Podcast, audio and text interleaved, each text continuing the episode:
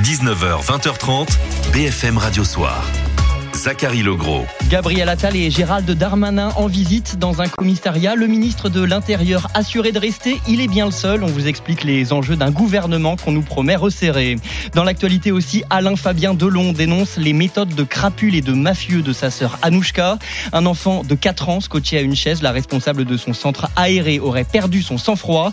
Et puis télé transparente et poussette connectée, nous serons au salon mondial de la tech. C'est en ce moment à Las Vegas. À 19h30, Céline Kalman, le titre à la une. Bonsoir Céline. Bonsoir Zachary. Vous nous parlez ce soir d'une crise sans précédent en Équateur avec une scène sidérante en direct à la télévision publique. Oui, des journalistes et d'autres employés pris en otage par des narcotrafiquants. Il y a au moins 10 morts dans le pays. Le président euh, Noboa a ordonné la mobilisation de l'armée. À tout à l'heure Céline, 19h15 face à Duhamel. Alain Duhamel débat avec Thomas Legrand, éditorialiste politique à Libération. BFM Radio Soir le 19h. Devant les caméras, l'entente était cordiale cet après-midi dans le Val d'Oise. Gabriel Attal et Gérald Darmanin en visite au commissariat d'Hermont. Attal, Premier ministre, Darmanin s'imaginait bien à sa place, mais il devrait conserver le ministère de l'Intérieur. Un déplacement auprès des policiers, une façon pour le nouveau Premier ministre de défendre sa vision de la société, et elle n'est ni sans ordre, ni sans règles. Quand on parle de sécurité, quand on parle d'ordre, c'est évidemment euh, la police, ce sont les forces de sécurité qui sont en première ligne, et c'est toute la société qui doit être mobilisée. je ne conçois pas de société sans ordre et sans règles. Et donc c'est aussi l'affaire euh, des familles, c'est évidemment aussi euh, l'affaire de l'école, c'est l'affaire de la société dans son ensemble. Je crois que les Français euh, sont dans l'attente que nous poursuivions cet effort absolu pour leur sécurité, qui est une des conditions de leur liberté et de l'exercice de la fraternité dans notre pays. Un message de fermeté de la part de Gabriel Attal, issu de l'aile gauche de la Macronie. Pourtant aujourd'hui, il est l'un des membres de la majorité les plus appréciés par l'opinion de droite. L'interdiction de l'abaya à son arrivée au ministère de l'Éducation nationale a sans doute aidé. De quoi faire oublier sa première vie de socialiste à l'électorat des Républicains, Lucas Campisi. Gabriel Attal, poids lourd historique de la Macronie, c'est pourtant au Parti socialiste que le nouveau Premier ministre a commencé sa carrière politique. C'est un engagement qui prend de diverses formes. Militant PS, conseiller au ministère de la Santé sous François Hollande, un parcours salué même par des électeurs de droite. C'est bien que ce soit quelqu'un de jeune, ça fera peut-être une nouvelle dynamique. Et en plus, c'est quelqu'un qui est très musclé du cerveau. Mais c'est surtout en tant que ministre de l'Éducation nationale que Gabriel Attal a su gagner la sympathie des électeurs de droite. Vu ce qu'il a déjà commencé euh, à faire avec, euh, avec l'enseignement, euh, s'il va dans ce sens-là, pour moi, c'est une très bonne chose. S'il fait bouger les choses pour la France autant qu'il l'a fait pour l'éducation nationale, ce sera parfait car le nouveau Premier ministre a voulu incarner l'autorité et la fermeté à l'école, notamment avec l'interdiction de l'abaya. L'électeur de droite a une, une opinion un peu ambivalente euh, d'Emmanuel Macron et du reproche notamment le en même temps. Là, il considère que sur certains sujets importants à leurs yeux, Gabriel Attal n'a pas fait dans le, dans le en même temps, qu'il a pris des positions plutôt claires et tranchées. Mais pour les républicains, la nomination de Gabriel Attal ne devrait pas infléchir la politique du quinquennat. Les difficultés n'ont pas disparu avec l'arrivée d'un nouveau Premier Premier ministre et avec une majorité euh, relative, les choses ne sont pas simples. À sa prise de fonction, le chef du gouvernement a dit vouloir maintenir son cap sur l'éducation. Lucas Campisi avec Manon Scarzello, Émilie Flamin et Manon Monteil. Le gouvernement Attal qui donc devrait être dévoilé d'ici vendredi. Un gouvernement que l'on attend resserré.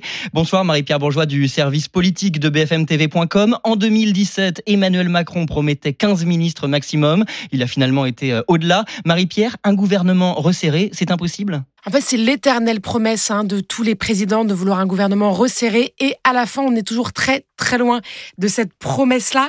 Euh, vous le disiez, un 15 ministres avait promis Emmanuel Macron pendant la campagne en 2017.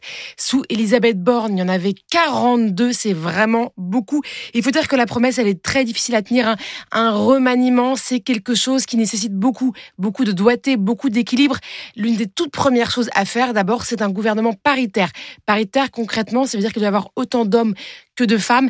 Il y a un ancien ministre qui me disait tout à l'heure au téléphone, vous savez, c'est très compliqué parce qu'on commence d'abord par faire une liste d'hommes qu'on a envie d'avoir et puis on en a 15 ou 20. Et là, on se dit, oulala, il va encore falloir trouver 15 ou 20 femmes. Donc autant dire que vous vous retrouvez très vite avec 40 ministres. Oui, parce qu'il y a la parité d'une part et les équilibres politiques d'autre part. Oui, alors c'est l'autre euh, équation très compliquée pour Emmanuel Macron, c'est que dans un contexte de majorité relative avec des partenaires politiques hein, comme le Modem ou Horizon, vous avez évidemment besoin d'avoir des ministres proches d'Edouard Philippe et proches de François Bayrou dans le gouvernement. Aujourd'hui, vous avez sept ministres Modem et Horizon au gouvernement. On imagine mal François Bayrou et Edouard Philippe être d'accord pour en avoir un petit peu moins. Merci Marie-Pierre Bourgeois. Et on apprend aujourd'hui qu'Emmanuel Macron a proposé à Elisabeth Borne de devenir ministre des Armées dans ce nouveau gouvernement. La première ministre sortante a décliné, c'est une information BFM TV. Et elle sera-t-elle du gouvernement? La toujours ministre de la Santé Agnès Firmin-Lebaudot, entendue hier en audition libre dans l'enquête ouverte sur des cadeaux non déclarés. Elle est soupçonnée de les avoir obtenus de la part des laboratoires Urgo lorsqu'elle était pharmacienne.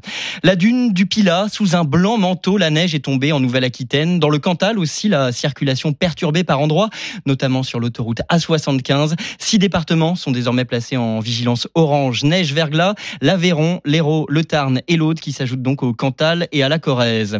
Dans ce contexte de grand froid, les soldes d'hiver ont commencé, mais entre le Black Friday et les promotions permanentes, les commerçants sont pessimistes. Pourtant, avec les températures et les, pourtant avec les températures, pardon, les collections d'hiver auraient pu se vendre normalement et au prix juste, se désole le président de la Fédération nationale de l'habillement. Le plus jeune fils d'Alain Delon, Alain Fabien, porte plainte contre sa sœur Anouchka. Il l'accusent d'abus de faiblesse au préjudice de leur père. Le Benjamin de la fratrie dénonce les méthodes de crapule, de mafieux de sa sœur Anouchka. Je suis désolé de vous le dire, il est dans un état lamentable. Lamentable. Honte à elle. Honte à elle de pas essayer de passer du temps avec lui. Elle le regarde pas quand je dois le mettre au lit. Elle détourne du regard. Moi, je le mets au lit, je le couche tous les soirs, je le sors de son lit, je le mets dans sa chaise roulante, je lui fais à manger, je suis assis avec lui, des fois il m'insulte parce qu'il est un peu, parce qu'il part un peu en steak. Et, après, en plus, il faut écouter tes conneries sur les médias, là. Mais t'es folle ou quoi? Mais t'es folle. Je suis désolé, c'est une maison de fous. T'es tellement inquiète pour ton papa, pourquoi t'es reparti en Suisse? Un conflit familial révélé par leur autre frère Anthony Delon dans une interview à Paris Match. Il décrivait leur père comme affaibli et diminué. Dans la foulée, Alain Delon avait fait connaître son intention de porter plainte pour diffamation. 19h07, deuxième jour du procès des trois policiers jugés pour les blessures infligées à Théoluaka en 2017. Et ce matin, les personnes présentes à la cour d'assises de Seine-Saint-Denis se sont vues projeter la vidéo de l'interpellation. Le jeune homme, lui, garde de séquelles sévères après un coup de bâton télescopique dans l'anus. Dès les premières images de la projection, le visage de Théoluaka se crispe et quelques secondes plus tard, sa mère, elle, quitte la salle d'audience. Un enfant de 4 ans scotché à une chaise, c'était dans un centre aéré. La responsable du centre aurait perdu son sang-froid. Le père de l'enfant envisage de porter plainte. Il raconte le traumatisme de son fils au micro de, Martin Cadoret pour RMC. Un repas du midi agité au centre aéré. Le fils de Steven excède la directrice du centre qu'il punit en le ligotant à une chaise avec du scotch. Le papa est ulcéré. C'est choquant quoi pour un enfant de 4 ans de subir ça devant tous les enfants et les animateurs. Hein, personne n'a réagi. Surtout humilié, humilié. Tout le monde le voit pleurer et lui, même à sa place, ça doit faire mal au cœur aussi. Hein. Ça s'est passé jeudi dernier, mais son fils est toujours sous le choc. Le lendemain, on a été manger au restaurant. Il m'a regardé, il me dit Papa, tu me scotches pas. Même lundi, lundi matin, il avait mal au ventre, il voulait pas aller à l'école. On lui a demandé pourquoi. Il dit Parce que j'ai peur qu'on me scotche il a été choqué quand même. Quoi. Donc je pense qu'on va prendre rendez-vous chez un psychologue. Steven envisage de porter plainte. En attendant, il doit rencontrer le maire d'Épinal vendredi matin, ainsi que Philippe Guibert, directeur général des services adjoints. Je trouve ça intolérable, inadmissible et en même temps incompréhensible de la part de cet agent-là. Un très bon agent. Elle a reconnu effectivement euh, qu'elle avait craqué. Nous, pour le coup, on va entamer une procédure disciplinaire. Il n'y a pas de discussion là-dessus. La sanction, elle sera bien évidemment proportionnée à ce qui s'est passé. Ce responsable l'admet d'ores et déjà. Il paraît difficile de maintenir la fautive à son poste de directrice du centre aéré. Martin Cadoret pour RMC. De l'autre côté de l'Atlantique, des tirs en direct sur un plateau de télévision, des gardiens de prison et des policiers pris en otage. Écoles et magasins fermés. L'Équateur est plongé dans un conflit armé interne avec les narcotrafiquants. Ce sont les mots du président Daniel Nobo. En trois jours, dix personnes ont perdu la vie. On y reviendra en longueur à 19h30 dans le titre à la une de Céline Kalman. Où trouver des écrans de télévision complètement transparents ou bien la prochaine PlayStation. Allez donc au Salon mondial de la tech. C'est en ce moment à Las Vegas, le CES, un concours Lépine 2.0. Anthony Morel de la, de la rédaction de Tech Co, vous y êtes pour nous. Et ce soir, vous nous présentez une poussette autonome. Elle est là, mais oui, c'est une réalité, une poussette qui euh, avance et qui recule toute seule. Elle est équipée de, de capteurs électroniques qui lui permettent bah, de se repérer dans l'environnement tout simplement. Alors le but, ça va pas être d'envoyer euh, les enfants tout seuls en balade, non, c'est plutôt quand les parents ont les enfants dans les bras, eh bien la poussette va pouvoir avancer euh, devant eux sans aucun problème. Il y a aussi des fonctionnalités d'aide à la conduite à l'intérieur. Donc par exemple, si euh, par malheur vous la lâchez dans une descente, eh bien elle va freiner automatiquement. À l'inverse, si vous êtes dans une montée que vous avez un petit peu de mal, il y a une assistance électrique euh, qui va se mettre en place. Et puis moi, ma fonctionnalité préférée, eh bien c'est la fonction berceuse. C'est-à-dire que vous appuyez sur un bouton et cette poussette, elle va aller de l'avant à l'arrière, de l'arrière vers l'avant très doucement. C'est un peu la Tesla de la poussette, si on veut, avec le prix qui va avec. Comptez 3000 euros quand même pour vous l'offrir. Anthony Morel, depuis Las Vegas, l'équipe de France en ouverture du championnat d'Europe de hand, oui, mais dans un stade de football. La Merkuhl-Speil Arena de Düsseldorf en Allemagne, recouverte de parquet pour l'occasion et dans les gradins, 50 000 spectateurs, c'est un record pour les Français. France, Macédoine du Nord, il reste 11 minutes exactement et les Bleus mènent 31 à 24. On vous tient évidemment au courant du résultat final. À suivre dans BFM Radio, 19h15, face à Duhamel, Alain Duhamel et face au journaliste Thomas Legrand. 19h30, un point sur l'information. Et puis Céline Kalman, le titre à la une. Une prise d'otage en direct à la télévision publique. Ça se passe en Équateur. Le pays traverse une grave crise. Les responsables, les gangs du narcotrafic. À tout de suite. Zachary Legros, BFM Radio Soir jusqu'à 20h30. Tout de suite, face à Duhamel. Ce soir, Alain Duhamel débat avec euh, Thomas Legrand, journaliste à France Inter et au quotidien Libération. Face à Duhamel. Face à Duhamel avec euh, ce soir Thomas Legrand, journaliste politique, chroniqueur à Libération et France Inter. Bonjour Thomas. Bonjour messieurs. bonne année. Et bonne année à vous. Euh, bonsoir Alain Duhamel. Bonne année Alain. Euh, on va évoquer bien sûr Gabriel Attal, son arrivée à l'hôtel de Matignon. Est-ce qu'il peut s'imposer Gabriel Attal qui était de nouveau de sortie hier, aujourd'hui, hier c'était dans le Pas-de-Calais, aujourd'hui c'était dans un commissariat, c'était du côté d'Hermont dans le Val d'Oise, avec le toujours ministre de l'Intérieur Gérald Darmanin. On écoute le chef du gouvernement. Quand on parle de sécurité, quand on parle d'ordre, c'est évidemment euh, la police, ce sont les forces de sécurité qui sont en première ligne, mais c'est toute la société qui doit être mobilisée. je ne conçois pas de société sans ordre et sans règles. Et donc c'est aussi l'affaire euh, des familles, c'est évidemment aussi euh, l'affaire de l'école, c'est l'affaire de la société dans son ensemble, le civisme dans notre pays commence très tôt et qui doivent se poursuivre tout au long de la vie avec une intervention d'une très grande pluralité d'acteurs. Nous allons continuer à agir sur ce sujet sans relâche aux côtés des Français. Donc aujourd'hui, Gabriel Attal, avec le toujours ministre de l'Intérieur Gérald Darmanin, sur le thème de la sécurité. Il est retourné euh, à Matignon. Euh, il va sûrement travailler à son gouvernement. Il y a la tutelle du président de la République. Mais question, Alain, peut-il s'imposer, Gabriel Attal?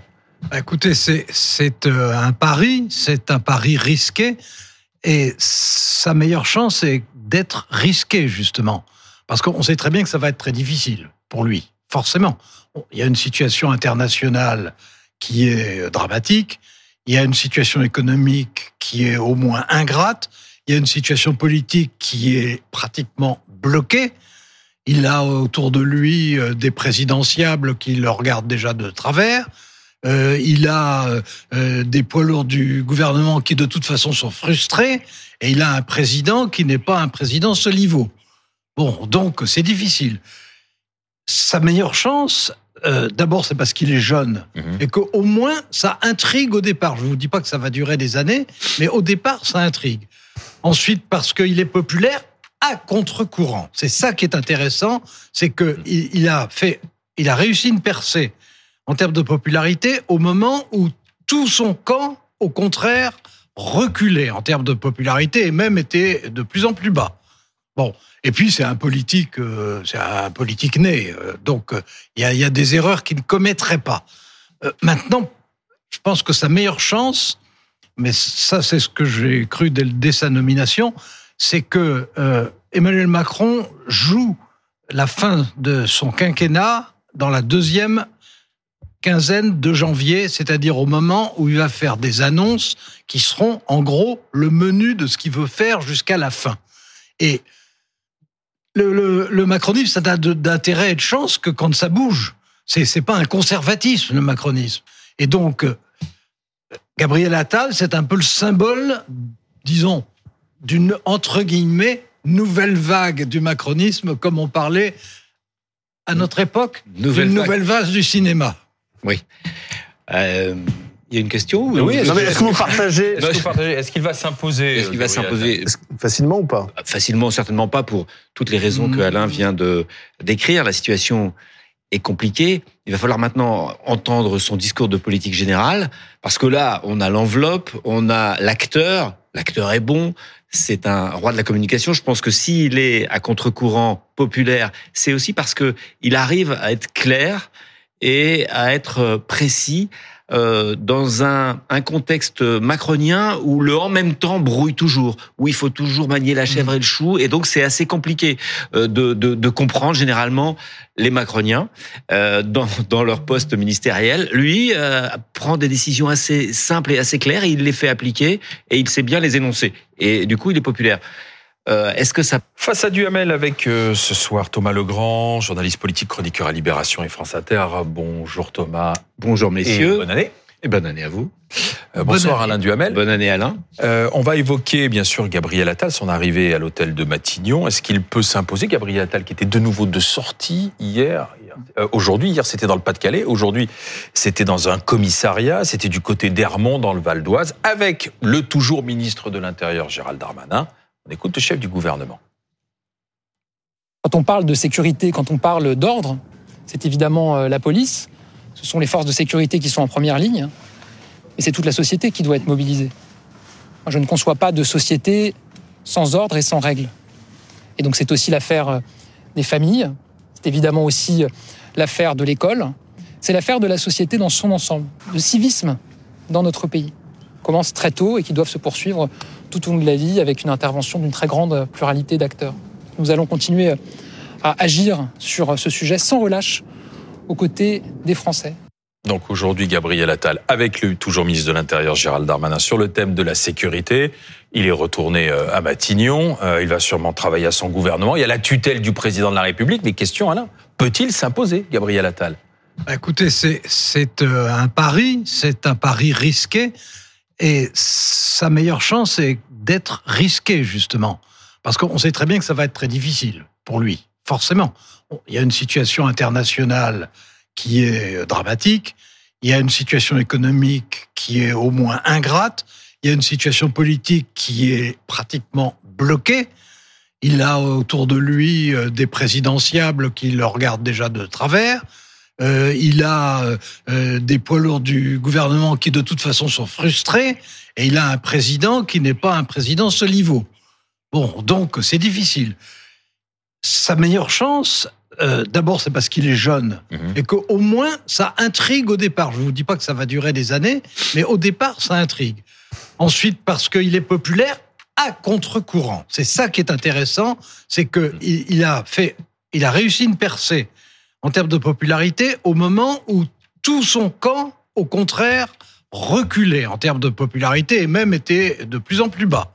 Bon, et puis c'est un politique, euh, c'est un politique né, euh, donc euh, il y, a, des erreurs qu'il ne commettrait pas. Maintenant, je pense que sa meilleure chance, mais ça c'est ce que j'ai cru dès, dès sa nomination, c'est que Emmanuel Macron joue la fin de son quinquennat dans la deuxième quinzaine de janvier, c'est-à-dire au moment où il va faire des annonces qui seront en gros le menu de ce qu'il veut faire jusqu'à la fin. Et le, le, le macronisme, ça n'a de- d'intérêt et de chance que quand ça bouge. C'est c'est pas un conservatisme, le macronisme. Et donc, euh, Gabriel Attal, c'est un peu le symbole, disons, d'une, entre guillemets, nouvelle vague du macronisme, comme on parlait à notre époque, Nouvelle d'une vague. nouvelle vase du cinéma. Oui. Euh, Il y a une question ou- Oui, est-ce Non, que- mais est-ce que vous partagez Est-ce qu'il va s'imposer Est-ce qu'il va Gabriel s'imposer facilement ou pas? Facilement, certainement pas pour toutes les raisons que Alain vient de décrire. La situation est compliquée. Il va falloir maintenant entendre son discours de politique générale, parce que là, on a l'enveloppe, on a l'acteur. L'acteur est bon. C'est un roi de la communication. Je pense que s'il est à contre-courant populaire, c'est aussi parce que il arrive à être clair et à être précis, euh, dans un, un, contexte macronien où le en même temps brouille toujours, où il faut toujours manier la chèvre et le chou, et donc c'est assez compliqué euh, de, de, de, comprendre généralement les macroniens euh, dans, dans leur poste ministériel. Lui euh, prend des décisions assez simples et assez claires, et il les fait appliquer, et il sait bien les énoncer, et du coup il est populaire. Euh, Est-ce que ça peut faire une politique? Ben Moi, j'attends le, le, discours de politique générale d'un ministre de 34 ans. Et moi, je, je, je, je suis un peu étonné de ce qu'a dit euh, euh, le président de la République en disant je voudrais que vous euh, reveniez à l'esprit de 2017. Entre 2017 et aujourd'hui, il y a eu 2022 et 2022, c'est une légitimité beaucoup plus fraîche. Et qu'est-ce qu'il y a eu en 2022 Il y a eu il y a eu une promesse mon quinquennat sera écologiste ou il ne sera pas. Un jeune homme de 34 ans euh, qui doit euh, finir euh, le mandat d'un président qui n'a pas encore 50 ans, qui a 45 ans, j'espère qu'il va euh, inventer l'écologie à la française, comme avait voulu le faire euh, Elisabeth Borne en constituant un gouvernement avec une structure administrative très intéressante, mais qui n'a pas pu, qui n'a pas su, et qui euh, et à qui on a demandé de faire deux autres lois peut-être euh, nécessaires. On peut avoir des, des avis divergents, c'est peut-être mon cas, mais en tout cas sur l'immigration et et, et, les et, et, les retraites, euh, on a parlé d'autres choses. J'aimerais bien maintenant euh, que ce, puisque on, on suppute aussi sur ce que peut dire Emmanuel Macron qui a donné rendez-vous à la nation, moi j'aimerais bien que ça soit sur sa promesse. Ouais. Sur laquelle il a été élu, à mon avis, euh, parce que ça a mobilisé les, les voix de gauche qui, qui se sont remobilisées pour lui une deuxième fois, alors que c'était pas si évident euh, mon second bon. mandat sera écologique ou ne sera pas. Oui, alors moi, je ne crois pas du tout que ce soit euh, oui. sa prise de position, son discours de Marseille moi, sur l'écologie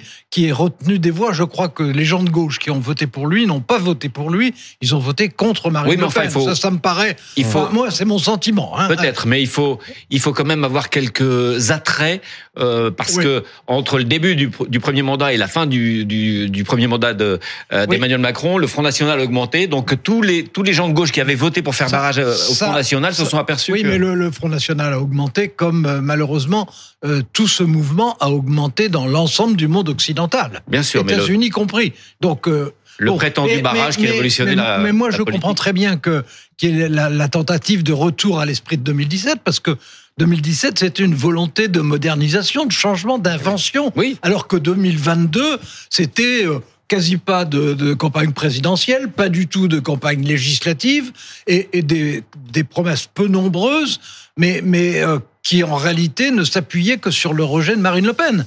Bon, donc, euh, moi, ce que je redoute, bon, je, je peux me tromper, hein, surtout que c'est à court terme. Ce qui est donc c'est très dangereux les pronostics à court terme. Mais quelquefois, les gens se le rappellent. euh, mais comme vous le disiez, il va, il va faire son discours de politique générale. Et comme je le disais, je crois que ce qui est important, ça sera le moment, qui sera à quelques jours de différence, euh, où Emmanuel Macron fera, lui, son paquet de propositions. J'espère pour Gabriel Attal que le paquet de propositions précédera sa déclaration de politique oui. étrangère et ne le suivra pas. Parce que si, si euh, non, il parle pour ne rien dire, il, il, il, rate son discours. Oui, et, et, si, grands, voilà. et, si, on n'a pas entendu ce que veut faire Emmanuel Macron, qu'est-ce qu'il dira? Les grands axes. Il va, euh, il va pas déflorer le discours non, de, à venir d'Emmanuel Macron. Mais, Donc là, ça, ça, ça c'est la méthode. Ouais. Ça, ça, ça, sera euh, dans quelques jours. Ça, là, on parle pas sur la comète. C'est dans peut-être la, ça la paraît semaine logique. prochaine. Et si, si on revient sur la personnalité de Gabriel Attal, qu'est-ce qui peut euh, marqué euh, chez ce jeune ouais, homme je, par rapport à ses prédécesseurs, alors, par rapport à Madame Borne, par rapport à Édouard Philippe, à Jean Castex euh, je, dans, dans, son discours d'hier, il y avait quelque chose d'intéressant où il a, il, il a parlé euh, des syndicats, des oppositions. Mmh. Tous les premiers ministres font ça toujours, mais là, il y avait une sorte d'insistance. Peut-être qu'il va essayer, de ce point de vue-là, vous avez raison, de retrouver l'esprit de 2017, une un dépassement euh, qu'on n'a pas réussi, à, euh, qui n'a pas réussi à être effectué euh, ces derniers temps, enfin dans le premier mandat. Peut-être qu'il va réussir à parler un peu à tout le monde. Il est plus avenant que qu'Elisabeth Borne. Mais moi, je voudrais souligner quelque chose de particulier. On en parle très peu. On en parle très peu euh, dans les commentaires, et moi je trouve ça très bien. Mais il y a une partie, il a un particu une particularité, c'est le dans tous les pays étrangers, euh, c'est la, c'est c'est la headline s'agissant euh, de Gabriel Attal. C'est la première fois qu'on a un premier ministre homosexuel qui gay. Ça a été souligné par la presse étrangère, peut-être plus voilà, qu'en France. Et pas nous. Et je trouve ça très bien qu'on le souligne pas. Pourquoi Bah parce que Ah, vous ça montre, je le souligne, mais ça montre, ça montre, paradoxal. ça montre- J'étais en train de penser. non, non, non, parce que ça montre, ça montre que ce n'est plus une question. Et euh, et je trouve, puisqu'on n'arrête pas de, et moi en particulier, j'arrête pas de critiquer le débat, le ton du débat euh, politique français euh, tel qu'il est, toujours polarisé, toujours. Et ben sur ce thème-là, je voulais juste souligner ça, puisque vous parliez de la personnalité de Gabriel Attal. Sur ce, euh, sur cette chose-là, ça montre un aspect très positif de la France, de la gauche, de la droite, de, de la société française. Et moi, je suis assez fier de ce, de ce moment-là. Alain Alors sur, Sur ce, ça sur ce point précis, je suis d'accord. Je pense que c'est une très bonne chose et que jusqu'à présent, hein, il arrive.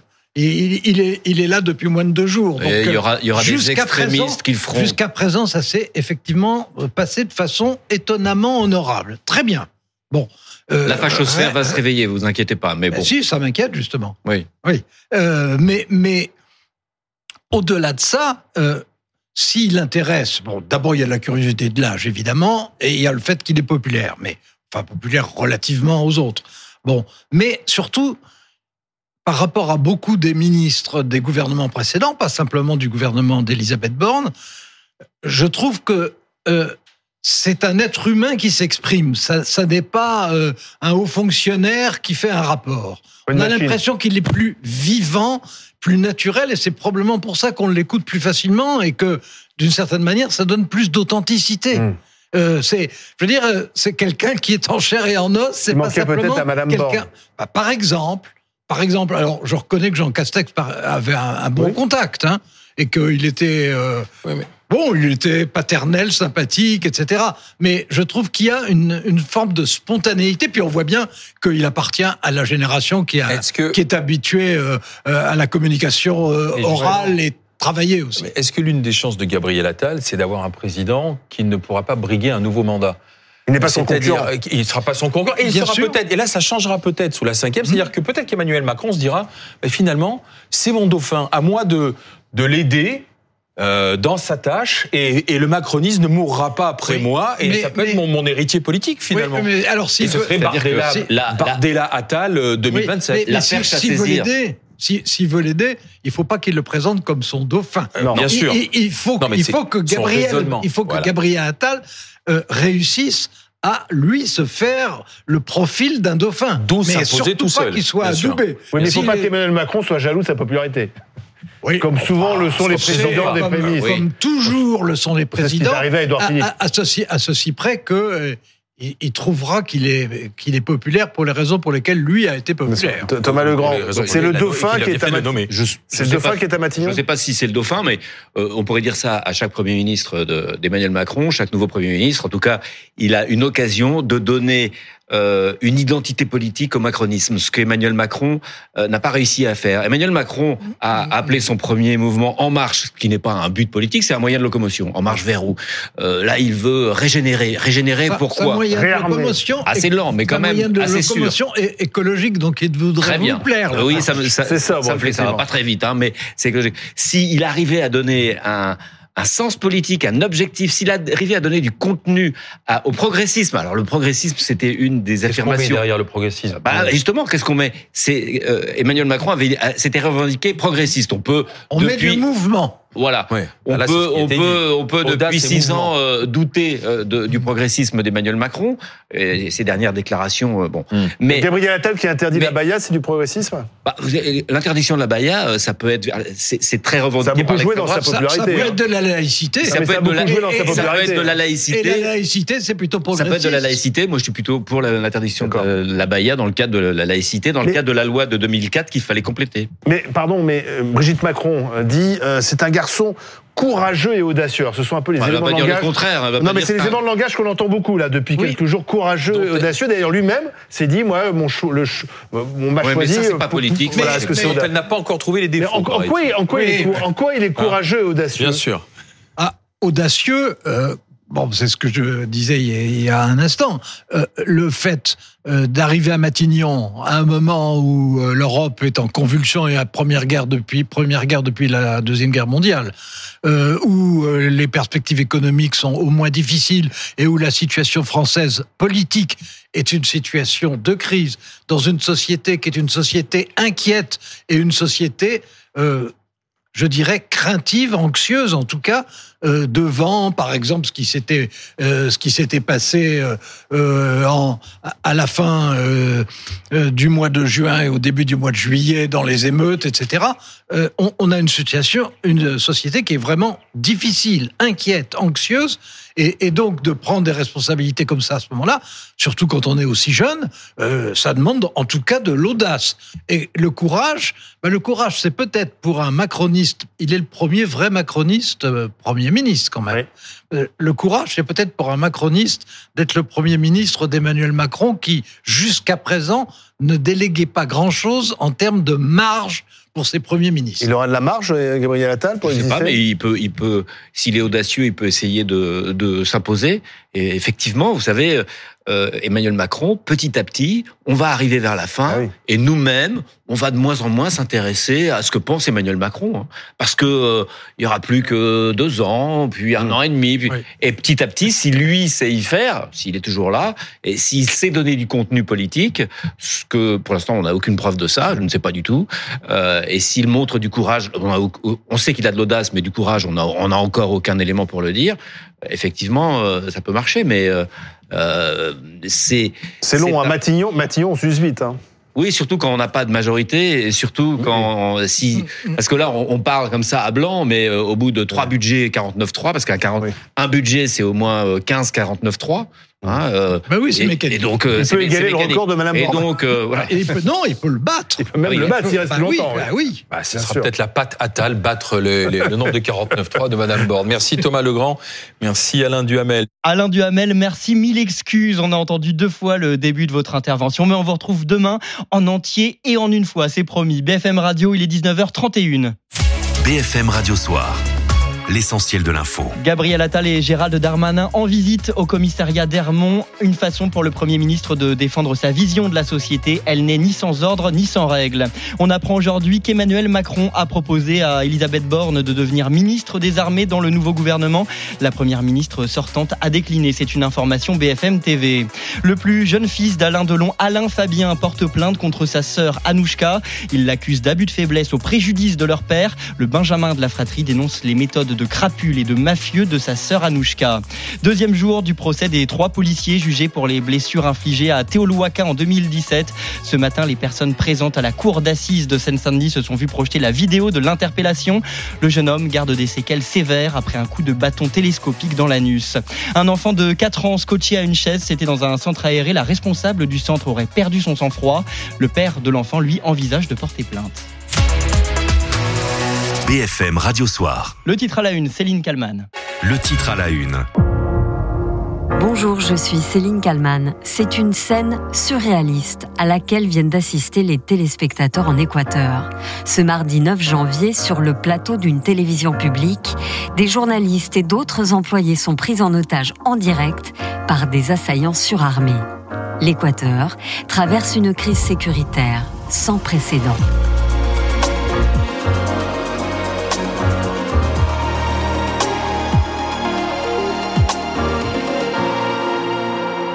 On vous emmène en Équateur maintenant parce que c'est une crise sans précédent qui frappe ce pays d'Amérique du Sud. C'est une quasi-guerre ouverte qui a été décrétée par le pouvoir contre les narcotrafiquants. Troisième jour de crise. L'état d'urgence a été décrété par le président équatorien, qui est tout jeune d'ailleurs, qui s'appelle Daniel Noboa. Déclarer la guerre ouverte aux narcotrafiquants, c'est ce qu'il a décidé de faire. Car l'Équateur est gangréné par les trafics, gangréné par les gangs qui sèment la terreur. Une terreur qui est encore montée d'un cran depuis l'évasion ce dimanche 6 janvier de l'ennemi public numéro 1, un puissant narcotrafiquant. Nous y reviendrons un peu plus tard.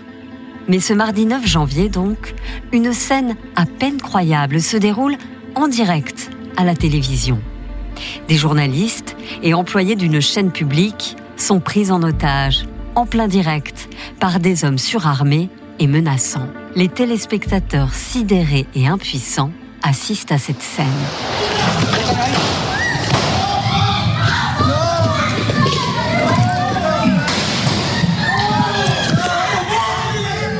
Ne tirez pas, s'il vous plaît, ne tirez pas crie alors une femme au milieu des coups de feu. Les assaillants, munis de pistolets, fusils à pompe, et certains de grenades artisanales sont vus en train de frapper des personnes terrorisées avant de forcer tout le monde à se mettre à terre. Un présentateur est braqué. Il supplie ses agresseurs de le laisser partir. Ils ont tiré dans la jambe d'un de nos caméramens, cassé le bras d'un autre. Ils ont tiré des balles. Ils ont utilisé leurs armes à l'intérieur. La police a été alertée et est arrivée en quelques minutes. Ont encerclé les locaux et les unités sont intervenues. Les agresseurs étaient lourdement armés, possédaient des armes à longue portée et portaient des cagoules. Sur la vidéo, on voit les assaillants faire des signes avec les doigts des deux mains, les signes de reconnaissance des bandes criminelles liées au narcotrafic et qui font régner la terreur en Équateur. L'un des employés présents à ce moment-là raconte ce qui s'est passé.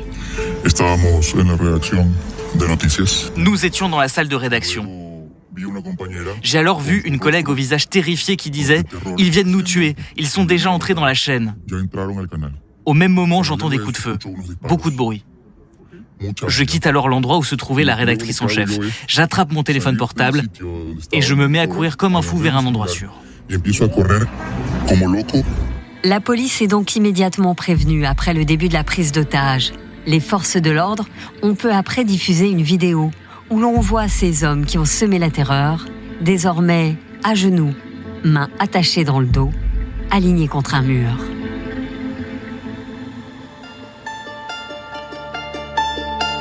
La violence, la terreur en Équateur, qui compte près de 20 millions d'habitants, ce n'est en fait pas nouveau. L'Équateur, situé entre la Colombie et le Pérou, au bord de l'océan Pacifique, est une plaque tournante du trafic de drogue.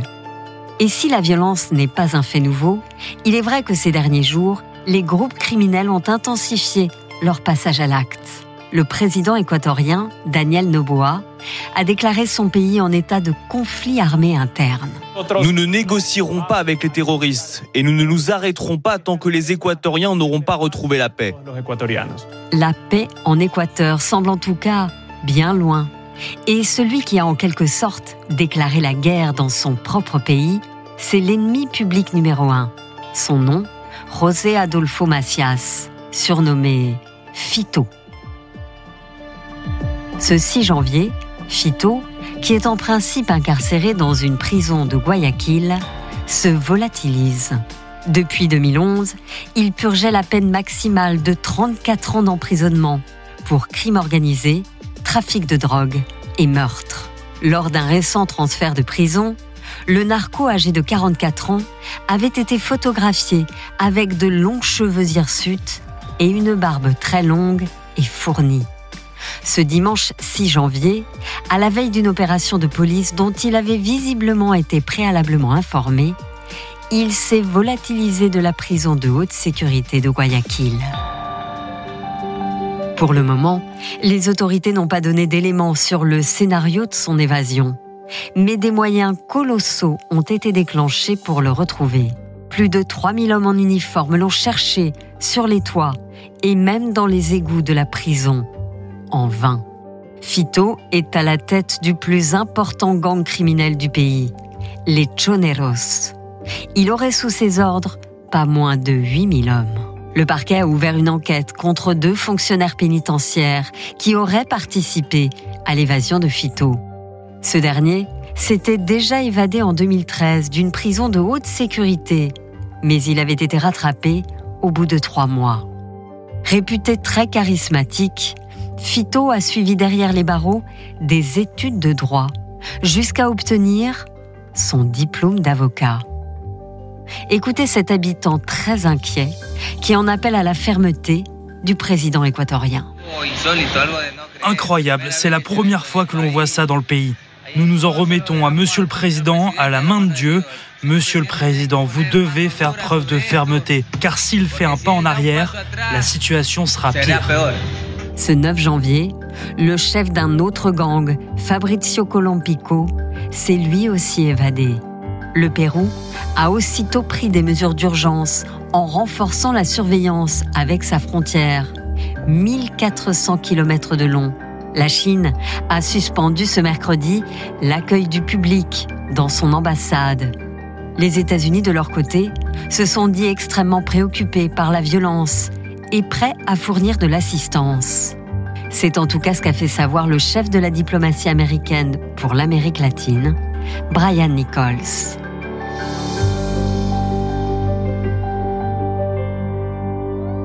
Et pour évoquer cette crise sans précédent en Équateur, je suis avec Gaspard Estrada. Bonjour. Bonjour. Vous êtes politologue à Sciences Po, spécialiste de l'Amérique latine.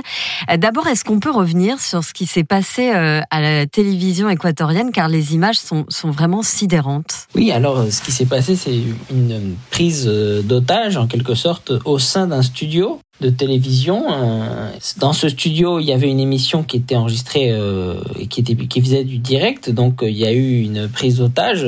Cette prise d'otage a duré peu de temps, mais surtout, ce qu'elle a fait, c'est qu'elle a mis en exergue une crise sécuritaire qui sévit en Équateur depuis déjà plusieurs années, mais qui s'est exacerbée euh, ces derniers jours euh, avec la fuite d'un des principaux dirigeants d'un groupe mafieux et euh, une, une situation de perte de contrôle des principales prisons du pays ce qui a abouti à euh, la déclaration de l'état d'urgence et à la mobilisation de l'armée, ce qui est une première pour ce pays euh, d'Amérique latine. Oui, c'est ça, cette violence en Équateur, bah, c'est pas nouveau. Alors comme il y a ces images qui évidemment font le tour du monde et qui sont très impressionnantes, on a l'impression que ça vient de se produire. Pourtant, les assassinats, quand on y regarde de plus près, les assassinats dans les rues ont augmenté de 800% entre 2018 et 2023. Et en 2023, justement, il y a eu près de 8000 homicides comptabilisés 220 euh, tonnes de drogue euh, saisies. Est-ce qu'avec l'évasion de ce chef dont vous parliez, qu'on surnomme Fito, est-ce que vous diriez euh, qu'on est passé un cran au-dessus? Alors, dans le cran au-dessus, c'est dans le sens où on constate justement cette mainmise des cartels sur un pan régalien de l'État, c'est-à-dire le pouvoir, le pouvoir de contrôler ces prisons. Euh, néanmoins, voilà, euh, les, chiffres que vous avez évoqués l'attestent. Il y a une dynamique croissante de prise euh, en main en quelque sorte de parties voilà de plus en plus conséquentes de l'État équatorien par les cartels un mouvement qui s'est amplifié avec la, la pandémie et avec les évolutions en fait du crime organisé en Amérique latine le poids croissant qu'a le port de Guayaquil dans l'exportation de cocaïne, que ce soit vers les États-Unis, que ce soit vers l'Europe. Et c'est ce qui a fait que voilà, l'Équateur est devenu aujourd'hui une des plaques tournantes du crime organisé dans la région. Vous diriez que la corruption euh, gangrène tout le système, y compris euh, le système euh, carcéral? Oui. Et c'est ce qui explique pourquoi cette évasion, ben voilà, elle, elle, elle, elle a eu lieu aujourd'hui. Euh, néanmoins, le fait qu'il y ait eu euh, cette évasion, en fait, euh, est aussi amplifié par le fait que, de fait, la plus grande partie des prisons en Équateur sont sous l'emprise des groupes mafieux et, et, cela voilà contribue à faire des prisons des épicentres du crime organisé et ce qui est quand même l'inverse pour laquelle elles ont été construites. Le président euh, équatorien qui est à la tête euh, du pays est un président très jeune. C'est d'ailleurs euh, le plus jeune euh, président euh, élu dans, dans ce pays.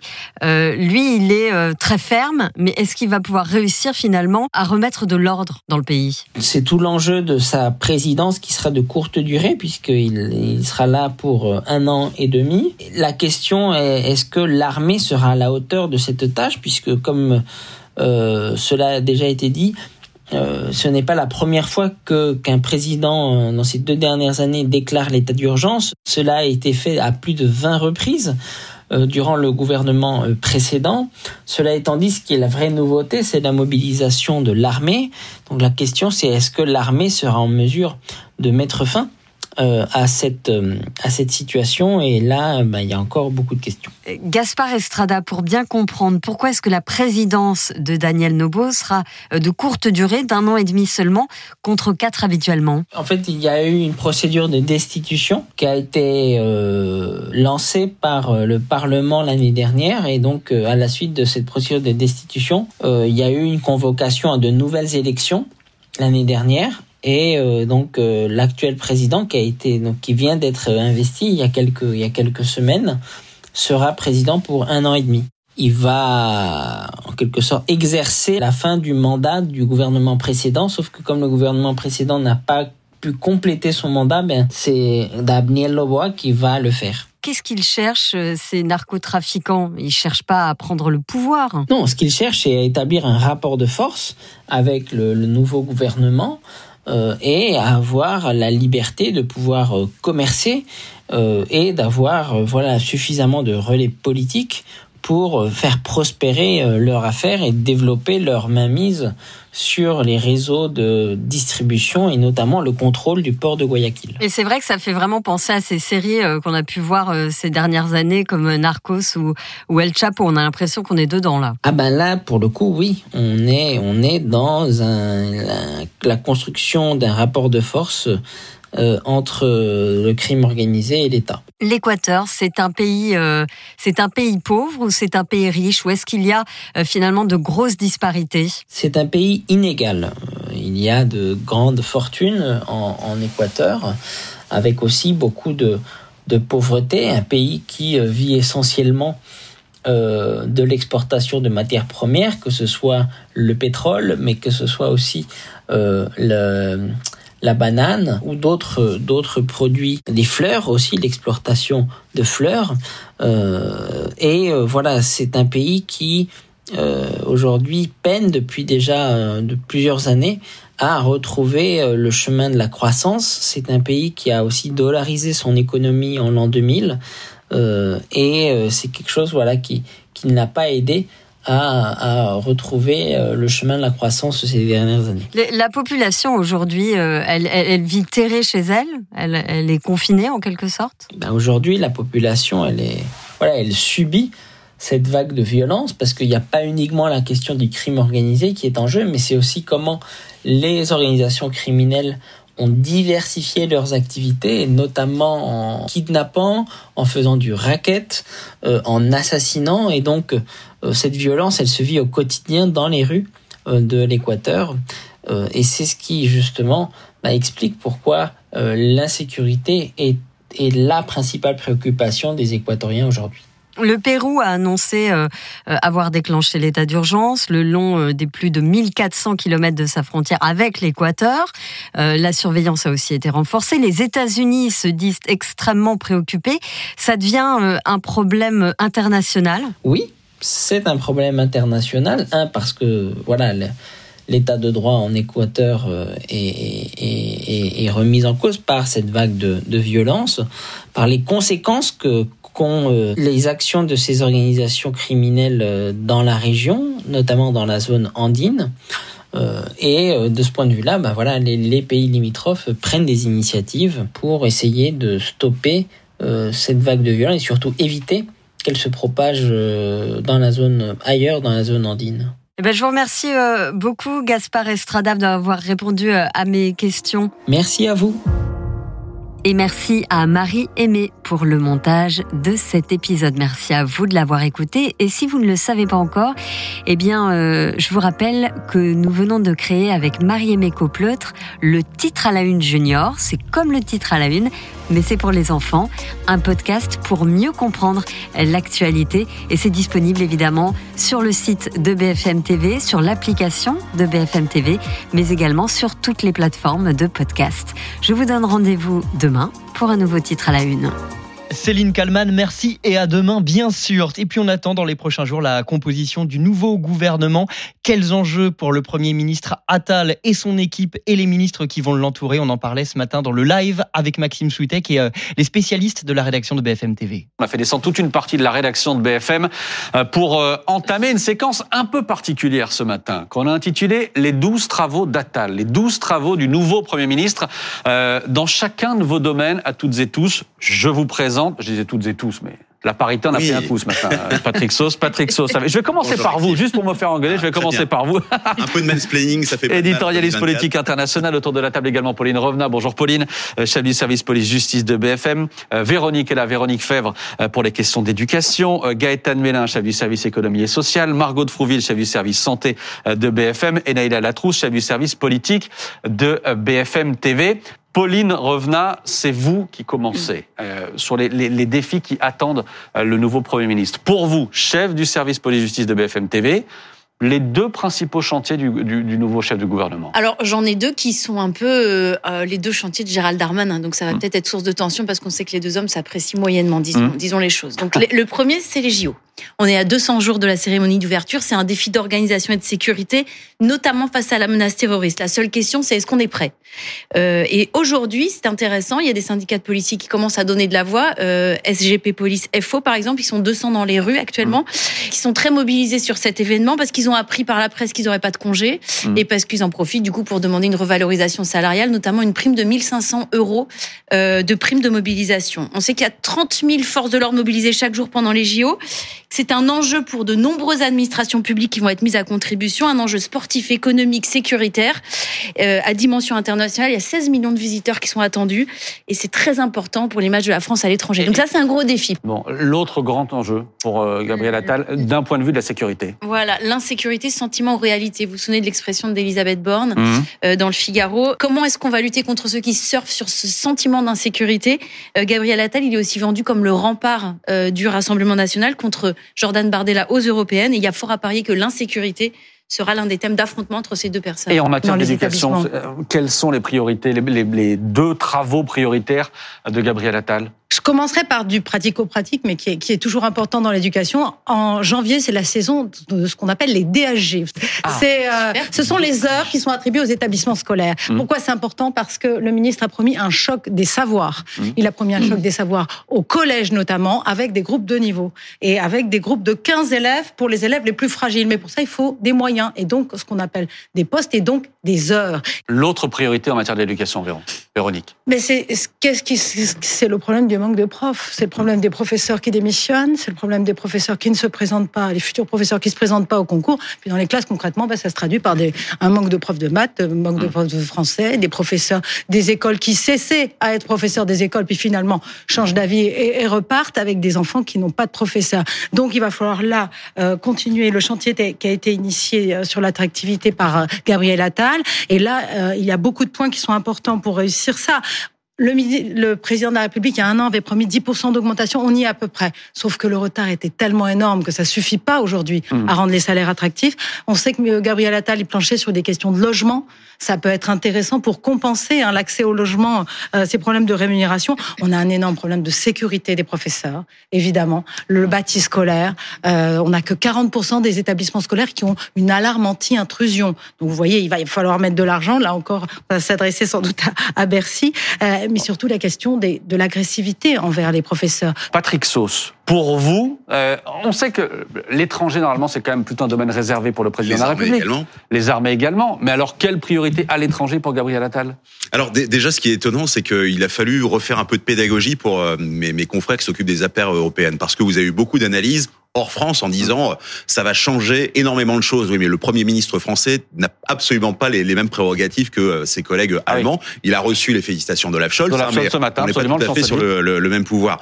Euh, je, je, vais déborder un petit peu sur euh, les prérogatives de, de Neila, mais évidemment c'est aussi le chef de campagne des prochaines élections européennes. Euh, Souvenez-vous des vœux d'Emmanuel Macron qui a donné un, un programme, c'est grosso modo ceux qui vivent vraiment pour l'Europe et ceux qui mentent sur sur l'Europe. Il va déjà falloir intéresser les gens mmh. à la chose européenne. Je me suis penché sur les, les, son, les, comment, les instituts de sondage qui appartiennent au Parlement européen. Il y a quatre pays qui se moquent plus que nous euh, des élections européennes. C'est tout. On est largement à la traîne. 43% des Français s'intéressent aux élections européennes. Mmh. Il va falloir essayer de, de contenir là aussi euh, la vague à venir euh, de la part du, du Rassemblement national et de l'extrême droite européenne. Il faut qu'on accélère un tout petit peu Ukraine et Israël parmi les 12 travaux d'Attal en tout cas, les conflits extérieurs à venir. Souvenez-vous, on est dans la campagne 2022 présidentielle. Qu'est-ce qui se passe? 24 février, euh, la Russie euh, envahit l'Ukraine. Ça a totalement changé euh, le, la perspective de, de l'élection. C'est donc plutôt que de parler des conflits en cours avec tout de même un œil sur euh, l'antisémitisme mm. et l'islamophobie. Ça, c'est le conflit euh, israélo euh, Gaz, comment Hamas. on a vu que, et on en parlera aussi avec Gaëtan peut-être, mais que on a fini par s'habituer à la hausse des prix mm. due au conflit ukraino-russe. C'est plutôt les conflits à venir. Six mois, c'est extrêmement long. Il peut se passer n'importe quoi mm. et ça peut changer des choses sur notre perception. Vous m'offrez la transition Gaëtan Mélin. Parmi les 12 travaux d'Atal ce matin, il y a l'inflation. L'inflation, le pouvoir d'achat, c'est la priorité des Français celle de 2023, mais aussi celle de 2024. Et d'ailleurs, euh, lors de la passation des vœux hier avec euh, Elisabeth Borne, Gabriel Attal a eu un message euh, envers et pour la classe moyenne. Cette classe moyenne, a-t-il dit, ces femmes, ces hommes, ces familles qui se lèvent tous les matins pour aller travailler, qui peuplent notre territoire et que l'on n'entend pas souvent. Véritablement, on voit bien qu'aujourd'hui, même si l'inflation est en baisse, si l'inflation ralentit, si les prix sont moins hauts qu'ils ne l'ont été euh, ces, ces, derniers mois, eh bien, il y a encore cette volonté de venir en aide à cette classe. Et il y a évidemment le plein emploi. Alors là, gros, gros, gros chantier. Mais oui, mais souvenez-vous, d'ailleurs, le président de la République a toujours dit que la question du pouvoir d'achat, elle était liée à l'emploi, que pour permettre aux gens de vivre dignement de leur euh, travail, eh bien, il fallait absolument leur fournir ce travail. Et aujourd'hui, euh, le président de la République, lors de sa traditionnelle euh, cérémonie pour l'épiphanie, mmh. il a indiqué que le gouvernement allait plancher sur une loi de simplification dans le monde du travail. Euh, l'objectif, c'est de faciliter la création d'emplois dans tous les secteurs d'activité. Bien évidemment, l'autre chantier de Gabriel Attal, c'est le plein emploi. Avec cet objectif du président de la République de l'atteindre en 2027. C'est le deuxième objectif fixé euh, à Gabriel Attal aujourd'hui. dire bon courage dès ce matin. Et c'est pas fini. 12 travaux d'Attal. On continue avec vous, Margot Trouville. Il faut de euh, l'argent pour la santé. Pour la santé, voilà. Il faut de l'argent pour la santé. Euh, avec une réforme compliquée qui arrive, c'est la réforme de, l'AME notamment. Oui, et qui a vu succéder plusieurs L'aide médicale d'État. En, en, comptant la future nomination, il y a eu pas moins de cinq ministres qui sont succédés en, moins de deux ans. À quand la fin des chaises musicales C'est ce que disait le syndicat des infirmiers libéraux après la démission d'Aurélien Rousseau le 20 décembre dernier, sur fond de désaccord avec la loi immigration et sur la réforme de l'aide médicale d'État promise par Matignon. Alors pour l'écrasante majorité des syndicats de médecins, euh, supprimer l'AME reviendrait à renier en fait notre stratégie nationale de prévention, à prendre le risque euh, que l'on prenne en charge des maladies mmh. à des stades plus avancés, dans des formes plus graves et faire courir des risques pour la population. L'AME qui est régulièrement prise pour cible par la droite, qui l'accuse de générer un appel d'air pour l'immigration clandestine, de coûter trop cher. On rappelle le coût, 968 millions en 2022 pour un peu plus de 400 000 bénéficiaires. Ça fait 0,5% du budget total de la sécurité sociale. il, y a il y a beaucoup d'autres sujets, notamment la revalorisation de la consultation chez les généralistes. on appelle les négociations conventionnelles. On est en plein dedans hmm. entre l'assurance maladie et les médecins libéraux. Comment on rend plus attractif la médecine de ville? Est-ce qu'il faut euh, jusqu'où il faut revaloriser le tarif euh, des consultations? Quelles conditions d'exercice? Ça c'est vraiment un levier pour lutter contre les déserts médicaux. Il y a aussi toute la question de l'attractivité à l'hôpital. Il y a eu des mesures qui ont été prises, le Ségur de la santé après la première vague de Covid. Les travaux pour Gabriel la sans pile, mais il y a une condition, Neila Latrousse. Et je vais grouper vos deux travaux. Euh, c'est qu'il faut composer un gouvernement, c'est en cours, ça va pas être simple, et trouver une majorité. Et trouver une majorité, notamment sur ces sujets euh, sociétaux, pour boucler euh, l'ensemble sur les sujets sociétaux. C'est là aussi où Emmanuel Macron espère récupérer une partie de l'électorat en revenant sur un clivage droite-gauche pour les européennes. Et c'est sur les classes moyennes aussi, pour rebondir sur ce que disait Gaëtan, qui a un espoir d'aller chercher un électorat qui pourrait tomber dans les mains du RN. Et donc là encore, recliver en quelque mm. sorte, ressouder autour de, de ce bloc central. Bon, trouver une majorité, ça, on va, se le dire entre nous, hein, ça, ça se fait pas euh, en claquant des doigts. Elisabeth Borne s'y est employée pendant des mois, elle n'y est pas arrivée. Il n'y a aucune raison mm. qu'avec des échéances électorales qui arrivent, Gabriel Attal réussisse euh, de manière plus éclatante. Et que Il peut en tout cas éviter mm. l'éclatement de la majorité. Ça, c'est déjà important. On a vu qu'il y a eu des tensions au moment de la, de la loi immigration. Et pour éviter aussi l'éclatement de la majorité, eh ben, on va regarder comment il va composer effectivement ce gouvernement, puisque l'une des exigences et l'un des critères, c'est de respecter les équilibres entre euh, mmh. les différents alliés. Donc il y a euh, les centristes du MoDem, les centristes droits euh, d'Edouard Philippe du parti Horizon qu'a créé l'ancien Premier ministre. Il y a le parti d'Emmanuel Macron, évidemment Renaissance. Dans la composition du gouvernement est aussi cruciale la question des femmes, avec Elisabeth Borne qui quitte Matignon et un certain nombre de ministres, celle de la santé par exemple, qui est aussi amenée à, à quitter ses fonctions. Il va falloir promouvoir soit des visages existants, mmh. soit en trouver des nouveaux. Il y a le sort des frondeurs de la loi immigration dont je vous parlais euh, tout à l'heure. Est-ce qu'ils sont sanctionnés euh, ou non? Gouvernement resserré en plus, la société civile, bon, autant vous dire que c'est sans doute le chantier à court terme le plus difficile. On nous dit peut-être, peut-être, peut-être d'ici la fin de semaine. Bon, ça fait beaucoup, beaucoup de choses. J'ai une pensée en plus pour François Pitrel, Ah, de la rédaction de BFMT. Ben oui, euh, qui Quand s'occupe des questions d'écologie. Il, en a, il en a dit un mot hier soir, Gabriel Attal, hier après-midi, au moment de la passation de pouvoir. Là aussi, on l'attend parce qu'on n'a pas la pensée de Gabriel Attal euh, sur l'écologie et on l'attend. Merci euh, d'avoir porté aux téléspectateurs ce matin ces 12 travaux d'Attal euh, décryptés par les, les journalistes de BFM TV. Euh, merci euh, à, à tous les six. Les 12 travaux d'Attal, c'était ce matin dans le live de Maxime Switek. Espérons tout de même qu'on évite une descente aux enfers. Mais pour l'heure, vous êtes bien sur Terre et vous écoutez BFM Radio. Il est 20h. BFM Radio Soir. L'essentiel de l'info. Le nouveau Premier ministre Gabriel Attal donc planche sur la composition de son futur gouvernement. On apprend qu'Emmanuel Macron a proposé à Elisabeth Borne d'en faire partie. L'ancienne Première ministre, ministre des Armées, elle a refusé. C'est une information BFM TV. Six départements désormais placés en vigilance orange, neige, verglas. L'Aveyron, l'Hérault, le Tarn et l'Aude s'ajoutent au Cantal et à la Corrèze. La vigilance est prévue jusqu'à demain. L'ancien patron de Total, Thierry Desmarais, est mort à 78 ans, président de la compagnie de 1995 à 2010. Le petit prince de l'or noir avait été critiqué pour sa gestion du naufrage du pétrolier Erika, ainsi que pour son manque de compassion dans l'explosion de l'usine toulousaine AZF. Championnat d'Europe de hand, les Français s'imposent face à la Macédoine du Nord 39-29. Les joueurs de Guillaume Gilles ont rendez-vous maintenant avec la Suisse dimanche à 18h. BFM Radio Soir. La météo, c'est Christophe Persson.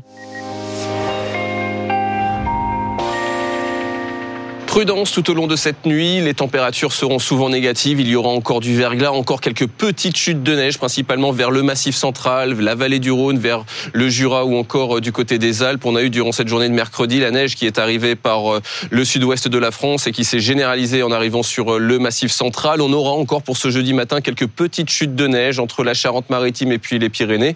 Plus vers le nord, nous risquons d'avoir quand même des pluies verglaçantes sur le nord de la Charente-Maritime en allant un petit peu plus vers la Vendée. Et puis autour de la Méditerranée avec des températures largement positives, ce sera de la pluie. Et durant l'après-midi, le soleil qui sera bien présent durant la matinée sur la moitié nord va gagner du terrain. Et c'est donc les trois quarts nord qui retrouveront un temps très ensoleillé. Près des Pyrénées, ça restera gris avec encore de la pluie, voire par endroits à assez basse altitude, généralement à partir de 500 mètres de la neige. Pour la Corse, il y aura toujours de fortes précipitations sur la façade orientale et de la neige à partir de 1200 mètres d'altitude. Les températures le matin, moins 5 une nouvelle fois pour Lille et pour Nancy, c'est moins 4 à Reims, moins 2 pour Paris, moins 3 au Mans ainsi qu'à Nantes. Ce sera 1 degré pour Toulouse, le maximum en Corse avec 8 degrés. Et lors de l'après-midi, ça y est, le dégel généralisé, température positive partout. 2 degrés à Paris ainsi qu'à Lille, Nancy ou Auxerre. Ce sera 6 degrés pour La Rochelle et pour Montélimar, 12 pour Montpellier, le maximum pour la Côte d'Azur et pour la Corse avec 15 degrés. Nous allons tout de même rester dans de l'air froid lors de ces prochaines journées. Pourtant, les températures vont un petit peu grimper. Il faudra attendre quand même la deuxième partie de la semaine prochaine pour avoir des températures positives le matin parce que les gelées vont encore continuer. Vendredi, on retrouvera de la grisaille sur la moitié nord, vers le Val de Saône, la vallée de la Garonne. Ça risque de perdurer une bonne partie de la journée. Dégelé le matin, mais l'après-midi, température positive. 4 au nord, 8 pour la moitié sud. Samedi, toujours cette grisaille au nord de la Loire. Du soleil en allant vers le sud, même s'il y a quelques brumes et brouillards le matin. Température encore négative au lever du jour. Dimanche, même situation avec une petite dégradation pour le sud-ouest, mais au vu des températures, ce sera sous forme de pluie. Lundi, nous retrouverons de plus en plus de soleil. Il y aura quasiment plus de gelée au lever du jour. Et pour la journée de mardi, une nouvelle perturbation arrivera par la Bretagne. Merci Christophe Persson. Comme chaque soir, le podcast du soir, c'est mercredi, c'est santé, avec Margot de Frouville et Alain Ducardonnet à leur micro. Laurence, elle raconte son combat contre l'alcoolisme. Êtes-vous prêt pour le défi de janvier, le mois sans alcool? Une opération inspirée du Dry January ou janvier sobre, très suivie en Angleterre. Importé il y a 4 ans en France, c'est un mois de prévention pour faire le point sur ses habitudes et pour limiter sa consommation d'alcool. Peut-on mesurer l'impact de cette opération lancée par des associations? Les Français sont-ils de gros buveurs à partir de quand le plaisir peut devenir une addiction? Nous en parlons avec Laurence Côté, présidente de l'association française Janvier Sobre et auteur de Non, j'ai arrêté aux éditions Duno, disponible en version poche. Cette ancienne juriste a été alcoolique pendant 15 ans. Elle met aujourd'hui son expérience au service de la prévention. Je suis Margot Trouville, chef du service santé de BFM TV. À ses côtés, Alain Ducardonnet, médecin, cardiologue et consultant santé BFM TV. Vous écoutez le podcast Santé, le podcast qui prend soin de vous.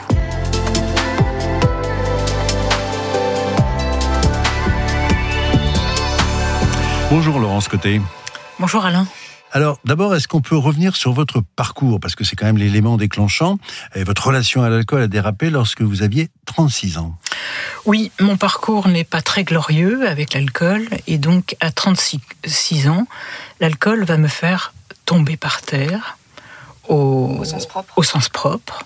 C'est pas encore la chute, hein, qui elle est à 48 ans, mais à 36 ans, l'alcool a pris le contrôle de ma vie. C'est-à-dire, j'ai perdu ma liberté d'en consommer.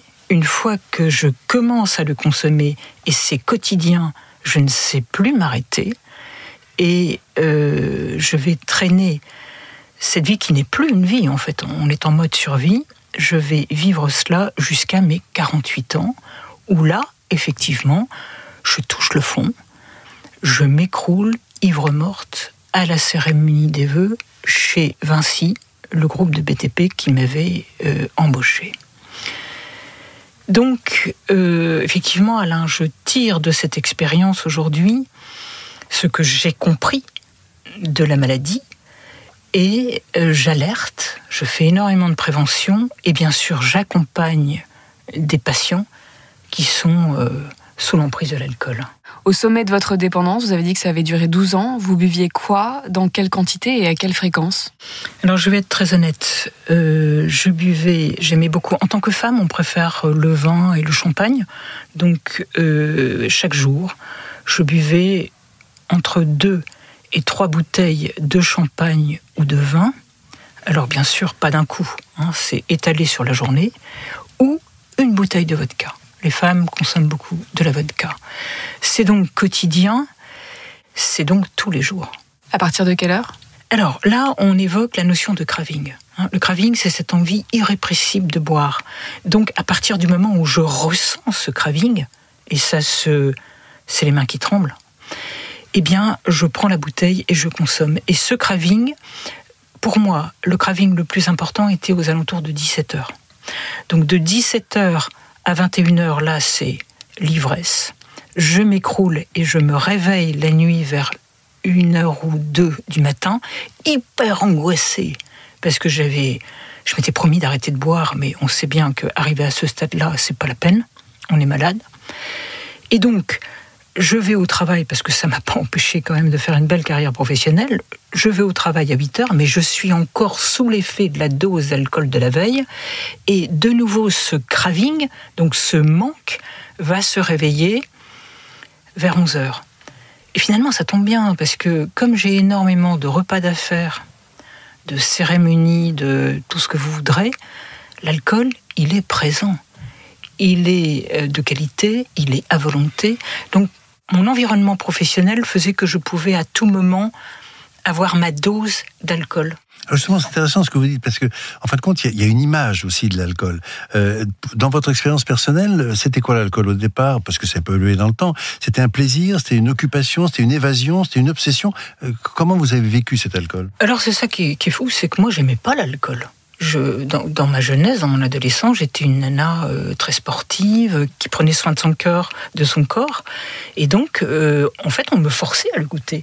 Moi, j'étais dans une famille qui me disait, mais goûte ce vin, il est bon, c'est dans ta culture, tu dois au moins goûter ce vin avec euh, ce fromage, etc. Donc, on m'a presque poussé à boire l'alcool. Après, c'est vrai que ma vie n'a pas été facile et j'ai toujours été hyper angoissée et j'ai très vite ressenti les effets de, cet alcool comme un psychotrope qui allait calmer mes angoisses. Et c'est comme ça que j'en ai augmenté euh, la quantité avec un environnement professionnel qui était propice à ce qu'il soit là à tout moment. Et après, cet alcool va devenir un pansement lorsque je perds mon mari à 35 ans, dans des conditions violentes.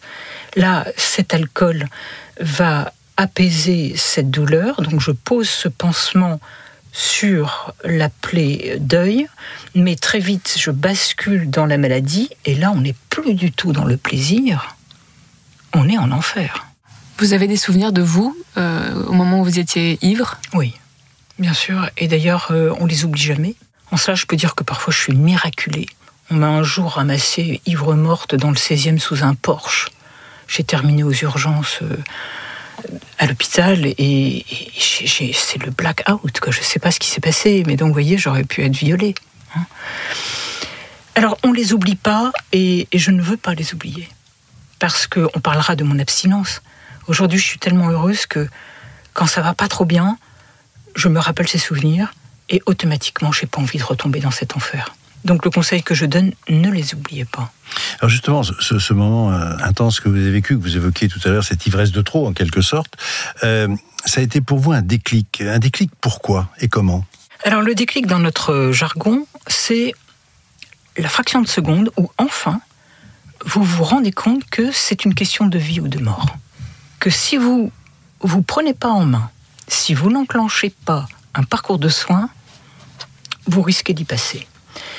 C'est pour ça qu'être projeté par terre à cette cérémonie des vœux, certes, sur le moment, c'est épouvantable, je le souhaite à personne, puisque je n'arrive pas en plus à me relever. Je reste longtemps par terre. C'était un malaise, c'était un coma éthylique, c'était quoi? Oh, c'était, c'était, c'était le verre de trop. Je crois que le corps, de toute façon, il arrive un moment, il est en overdose. Moi, j'étais un cocktail explosif parce qu'il n'y avait pas que l'alcool. Hein donc un cocktail explosif de drogue, et le corps, de toutes les façons, il vous lâche. Et moi, il me lâche à 48 ans. Et je le pressentais, cet instant. Hein. Moi, je voulais pas aller à cette cérémonie, on m'a obligé à y aller. Donc, je suis par terre, mais finalement, avec le recul, et ça, je regarde Alain qui est médecin, c'est le plus beau jour de ma vie, parce que c'est le gros déclic, ma maladie. Mais je ne savais pas que c'était une maladie. Personne ne me l'avait dit. En fait, j'en avais parlé à personne. Mais ma maladie, je suis projetée par ma maladie est mise en lumière. Et trois jours plus tard, je rencontre un médecin, je lui raconte la scène, je me souviendrai toujours de son air effrayé, et il me dit ces mots, Madame, ça n'est pas de votre faute, vous êtes tout simplement malade, je peux vous aider. Et ça, c'est le deuxième déclic qui me sort de cette honte, je ne l'ai pas encore dit, c'est cette honte qui m'empêchait d'en parler et d'aller vers les soins. Je ne me sens plus jugée, je ne suis plus sur un plan de la morale, je suis sur un plan médical et on va me prendre en soin. Donc en fait, il faut plusieurs déclics, vous pensez? Souvent, c'est une succession de déclics. Alors ça peut être une parole. J'ai en mémoire une grand-mère qui me dit, moi j'ai arrêté quand ma petite fille m'a dit, Mamie, je t'aime pas quand t'es comme ça. Et puis elle s'est dit, c'est pas possible, quoi ma petite fille s'est rendue compte que j'étais pas dans mon état normal. Et ça a été le déclic. Hein. C'est souvent une, succession de petites choses qui peuvent sembler anodines, mais le déclic se provoque. Et donc, quand ce déclic arrive, euh, dans votre démarche personnelle, euh, comment vous avez réussi à vous reconstruire, à repartir d'une façon un, peu différente? Quels ont été vraiment les moments forts de cette reconstruction? Alors, d'abord, c'est long, c'est terriblement pénible chaque jour sans alcool est à marquer d'une pierre blanche. Je me suis fait aider par un médecin, par les alcooliques anonymes. Et après, euh, j'ai pas résolu tout de suite mon problème. C'est-à-dire, je suis passée de l'alcool, c'est terminé, j'y touche plus. Par contre, je tombe dans une autre dépendance qui va être la nourriture, des crises de boulimie. Et je fais exprès de l'évoquer parce que c'est très courant chez les femmes, y compris chez les hommes. Donc, je continuais à me remplir pour calmer mes angoisses. J'avais pas résolu mon problème. Et finalement, quatre ans au bout, j'ai quatre années d'abstinence, mais ma petite sœur que j'aime beaucoup, qui avait elle-même un problème d'alcool, va mettre fin à ses jours. Et là, c'est de nouveau ce deuil en pleine figure. Et j'ai le choix. Ou je recommence à boire de l'alcool, ou j'enclenche enfin ce que j'avais jamais voulu faire, une psychothérapie avec un psychiatre. Tellement j'avais peur de travailler sur les causes qui se cachent derrière le masque alcool et derrière mon mal-être. Donc j'enclenche cette psychothérapie, je suis à 4 années d'abstinence, ça va durer 18 mois, c'est très douloureux, mais c'est vraiment cela qui me permet de verbaliser tout ce qui ne va pas en moi. Après est venue l'écriture, J'écris un premier livre, le livre à écrire, et je prends un pseudonyme, Constance Larsen. C'est une écriture catharsique. Et ce livre va me donner l'occasion de raconter là pour la première fois mon histoire sur une grande chaîne nationale à visage découvert. C'était en 2014. Et là, c'est thérapeutique. je me rends compte que j'ai quelque chose, j'ai une mission à remplir. Je n'ai peut-être pas pu sauver ma petite sœur, mais en tout cas, si je peux aider d'autres personnes, il faut le faire. Et depuis 2014, toutes mes interventions, lorsque je suis amenée à témoigner comme je suis en train de le faire, c'est thérapeutique, ça me rend utile et ça contribue à mon abstinence. Vous êtes encore euh, suivi ou traité aujourd'hui? Alors ça c'est une bonne question. Euh, Margot. Je ne le suis plus euh, dans le cadre d'une consultation, mais vous avez euh, commencé en précisant que j'étais patiente experte au CHU de Grenoble. Donc je suis intégrée dans une équipe médicale d'addictologie. Donc je travaille avec les psychiatres, avec les infirmières, etc. et j'accompagne les patients. Et c'est une sorte de supervision. Parce qu'à chaque atelier thérapeutique, il y a le débrief, il y a le staff médical, et à chaque fois, euh, ben, j'ai, je vais le citer, le professeur de Mathéis, qui est mon patron et qui est quelqu'un de génial, bah, il me dit les mots qu'il faut s'il voit que je suis un peu trop dans l'émotion. Quoi. Donc c'est cette sorte de supervision qui contribue également à mon abstinence. 87% des Français disent consommer de l'alcool, 77% des jeunes de 17 ans. Alors ça pour autant qu'ils sont malades ou qu'ils sont dépendants, hein. c'est pas forcément parce qu'on boit un peu d'alcool que, que ça peut être le cas. Mais avec recul, qu'est-ce que vous auriez aimé, qu'est-ce que vous aimeriez dire aujourd'hui euh, au début de votre addiction? Quels sont les mots que vous auriez aimé entendre? Tout simplement, d'abord qu'on m'explique c'est quoi l'alcool? Voilà, l'alcool c'est pas un produit anodin c'est un psychotrope, c'est un produit psychoactif qui agit sur le cerveau, qui vient modifier vos émotions, vos humeurs, vos mouvements, etc. Ça, moi, je ne le savais pas. Après, c'est de leur dire, vous savez, effectivement, vous faites la fête le vendredi, le samedi. Bon, vous buvez sans doute exagérément, mais c'est pas la catastrophe. Vous n'êtes pas encore dans la maladie. Par contre, sachez une chose, lorsque tout va bien, ces habitudes exceptionnelles resteront exceptionnelles. C'est le jour où vous vivrez un drame, comme ça s'est produit pour moi, un deuil. Eh bien, ces mauvaises habitudes qui étaient exceptionnelles sont devenues quotidiennes et en une année, je suis tombée dans la maladie.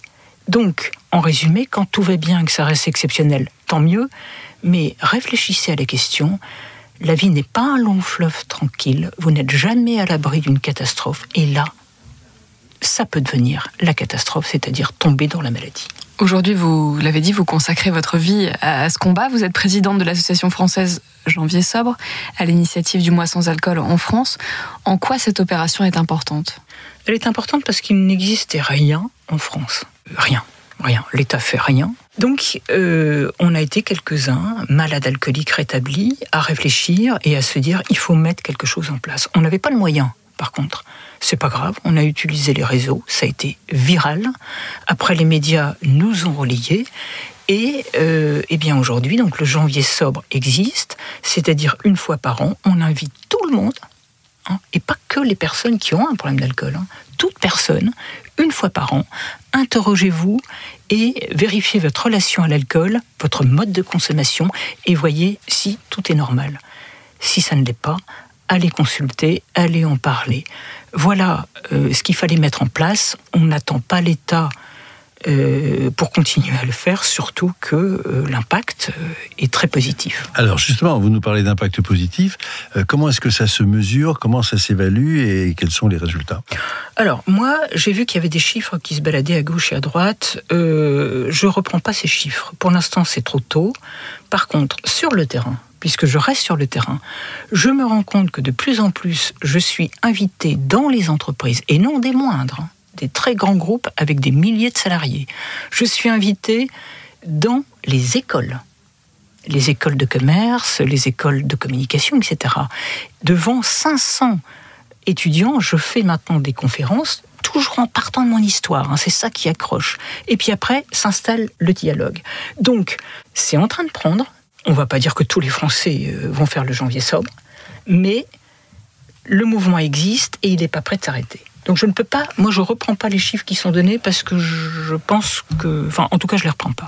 Mi-décembre, euh, il y a des médecins, une cinquantaine d'addictologues qui ont réclamé au ministère de la Santé de soutenir euh, l'opération en janvier sobre.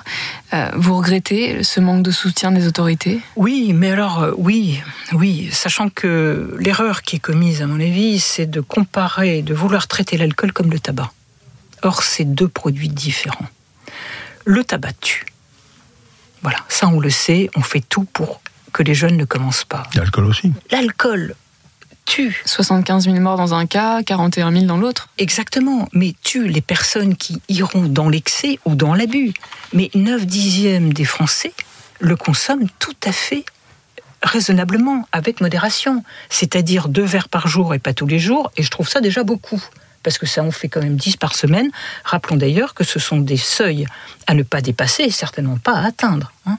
Donc, on ne peut pas comparer ces deux produits. Il faut communiquer différemment et essayer d'expliquer aux gens, si vous voulez le consommer, cet alcool, toute votre vie, eh bien, respectez ces seuils à moindre risque. Alors que la cigarette, moi, je suis arrêté de fumer. Quoi. La première cigarette est à bannir, pas le premier verre d'alcool. Est-ce que, comme certains le pensent ou le disent, euh, en fin de compte, les politiques ne s'engagent pas parce qu'il y a quand même ce, cette puissance du lobby, de l'alcool, du vin euh oh, sans doute, sans doute, mais bon, les alcooliers, vous savez, ils voient également leur, euh, vente d'alcool chuter depuis des années. Hein. On est vraiment en train de prendre conscience qu'il faut arrêter de trop boire, etc. Après, bon, bah, ils défendent leur business, ils sont dans leur cœur de métier. Euh, les, addictologues le sont également. Et quant à l'État, ben, on voit bien que la politique du en même temps euh, fait qu'ils font rien. On l'a évoqué, l'alcool est responsable de 41 000 morts par an. Selon vous, que pourraient faire les autorités sanitaires pour mieux communiquer euh, sur le sujet, sachant qu'un Français sur deux pense qu'offrir de l'alcool ou en boire fait partie des règles du savoir-vivre? C'était une enquête de 2017. Effectivement, donc il faut changer cette, cette, conception qui est finalement culturelle hein, dans notre pays.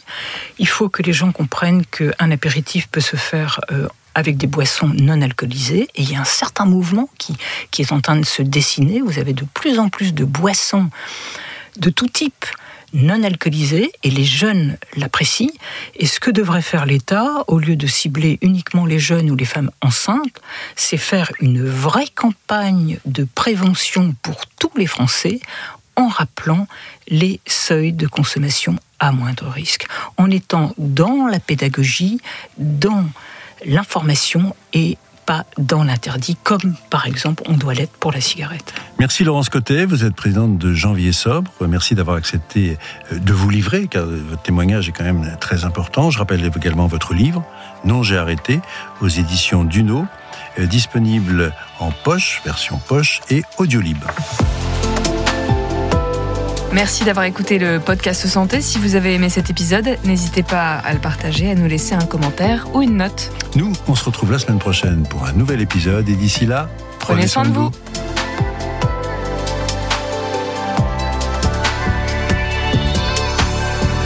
Margot de Frouville et Alain Ducardonnet, merci et à la semaine prochaine. Demain, pour notre podcast du soir de l'international, ça sera Expliquez-nous le monde. Nicolas Dose, tout de suite pour notre dose d'économie. Vous nous parlez-vous du diagnostic de performance énergétique, le fameux DPE une dose d'économie. Bonjour. Le diagnostic de performance énergétique, c'est le sujet d'une petite note, d'une grosse note, euh, du CAE, du Conseil d'analyse économique qui est rattaché à Matignon. Cette étude dévoilée par nos confrères et consoeurs des échos nous dit plein de choses. Résumez-nous. Résumé de tout ça, eh ben, le CE a voulu savoir si le DPE, tel qu'on le pratique aujourd'hui, c'est fiable ou pas. C'est important parce que c'est, c'est pas facultatif, c'est obligatoire. Et ça va vous donner une note pour votre logement qui va de A à G. Et on sait que progressivement, les logements les plus mal notés seront interdits à la location. Donc on est sur un sujet important. On n'a jamais eu un marché de location aussi tendu. Euh, dès début 2025, un logement G ne pourra plus être loué s'il n'a pas été rénové. Et c'est le cas d'ores et déjà des logements euh, classés G+. Alors les critiques s'accumulent autour du DPE depuis de longues nombreuses années. Mais là, on a une, il y a un côté un peu Big Bang du DPE en filigrane quand on lit cette note du CAE, dont les détails ont été publiés par le Conseil d'analyse économique ce matin même. Hein. Bon, quel est le nouveau regard que porte ce Conseil d'analyse économique sur ce fameux, comment dire, bah, bilan énergétique des habitations, des bah, logements? Le nouveau regard, c'est juste absolument pas le même que la façon dont on fonctionne aujourd'hui. Aujourd'hui, le DPE regarde vos murs, vos fenêtres, vos combles, votre sol, et il vous dit, bah, vous allez, vous allez avoir une consommation énergétique de temps par rapport à la structure du bâtiment. En fait, c'est une estimation d'une consommation d'énergie théorique. Et ben, le Conseil d'analyse économique a analysé 180 000 données bancaires pour ne pas regarder ce qui se passe avec les murs, les fenêtres, les combles, mais ce qui se passe avec les gens qui vivent. Quelle est leur consommation réelle d'énergie aux gens qui vivent dans un logement? Ne regardons pas le logement, regardons les gens qui y vivent. Et ben on s'est rendu compte, enfin le CAE s'est rendu compte en faisant ça que l'écart était monumental entre la théorie imaginée par le DPE et la réalité la vraie vie de tous les jours constatée avec les analyses qu'ils ont qu'ils ont opérées. Ça veut dire qu'en fait, on se rend compte qu'un ménage va adapter sa consommation d'énergie en fonction de l'état de son logement. Et il y a quelque chose de très contre-intuitif. On pourrait se dire, si j'ai un super bon logement, je vais consommer très peu d'énergie. Si j'ai un logement pourri, je vais devoir me chauffer comme un malade, alors je vais en consommer beaucoup. Eh bien non. Plus votre logement est bien isolé, en fait, plus la température sera élevée et plus vous avez tendance à conserver ce cocon, voire en consommant de l'énergie. Ce qui veut dire que le DPE, eh bien, surestime totalement les économies d'énergie que l'on peut réaliser quand on fait des gros travaux de rénovation énergétique. Ça veut dire que le DPE surestime fortement la consommation d'énergie de ce qu'on appelle les passoires thermiques. Car dans la réalité de la vie des gens, c'est pas ce que le CAE a constaté. Objectivement, c'est pas comme ça qu'il le dit, le Conseil. Mais la conclusion, c'est que le DPE tel qu'il fonctionne aujourd'hui, il a vraiment tout faux. Voilà. La clé, c'est donc l'écart qui existe entre quelque part euh, la consommation théorique et la consommation réelle d'énergie. Comment on va expliquer ah, ça Comment on va faire Oui, le DPE, il est théorique et l'individu, il est humain. Et en fait, le DPE a totalement zappé, ignoré cette dimension humaine. Et en fait, l'ajustement comportemental, indique le Conseil d'analyse économique, explique les deux tiers de l'écart entre la consommation réelle et la consommation théorique. Voilà. La note affirme par exemple qu'entre un logement A et un logement G, la hausse réelle de, de consommation est de 86%. C'est-à-dire elle est six fois inférieure à ce que nous disent les estimations de consommation théorique du diagnostic de performance énergétique. Et le DPE ignore aussi l'âge des gens, mm, mm. ignore le revenu des gens qui vivent sous, entre ces murs et sous ce toit, ignore également la composition du foyer. D'où moi ma conclusion, c'est qu'effectivement le DPE a tout faux. Et alors là où c'est très intéressant, c'est qu'il conseille Matignon. Ça veut dire qu'actuellement il y a une réflexion pour savoir qu'est-ce qu'on fait de ce DPE. Et en fait, les choix de politique publique ont totalement aujourd'hui ignoré cette notion de consommation réelle pour se concentrer exclusivement sur la consommation théorique telle que le DPE l'imagine. Eh bien, ça veut dire que dans ces cas-là, on fait fausse route, voire on rate la cible. Si là, c'est moi qui extrapole les résultats du CAE. Alors maintenant, charge à l'exécutif effectivement d'inclure ou non les résultats de ces travaux. Déjà réformer le DPE pour euh, éviter ces espèces d'incohérences qu'il y a entre le la quantité de CO2 émise et le nombre de kilowattheures consommés par mètre carré, c'est déjà très compliqué. Maintenant, y introduire la dimension comportementale des individus en fonction des paramètres mis en, mis au jour par le CAE, c'est juste cornélien. Mais enfin, c'est assez intéressant de voir que quand on aborde le sujet avec un angle complètement différent, on obtient des résultats complètement différents. Voilà, vie et mort peut-être euh, du DPE. Mort non, mais réforme complexe. Nicolas Dose, merci BFM Radio Soir. C'est terminé pour aujourd'hui. On se retrouve évidemment demain dès 19h à suivre Alice Darfeuille et son 90 minutes. Très bonne soirée à l'écoute de BFM Radio. BFM Radio Soir, Zachary Legros.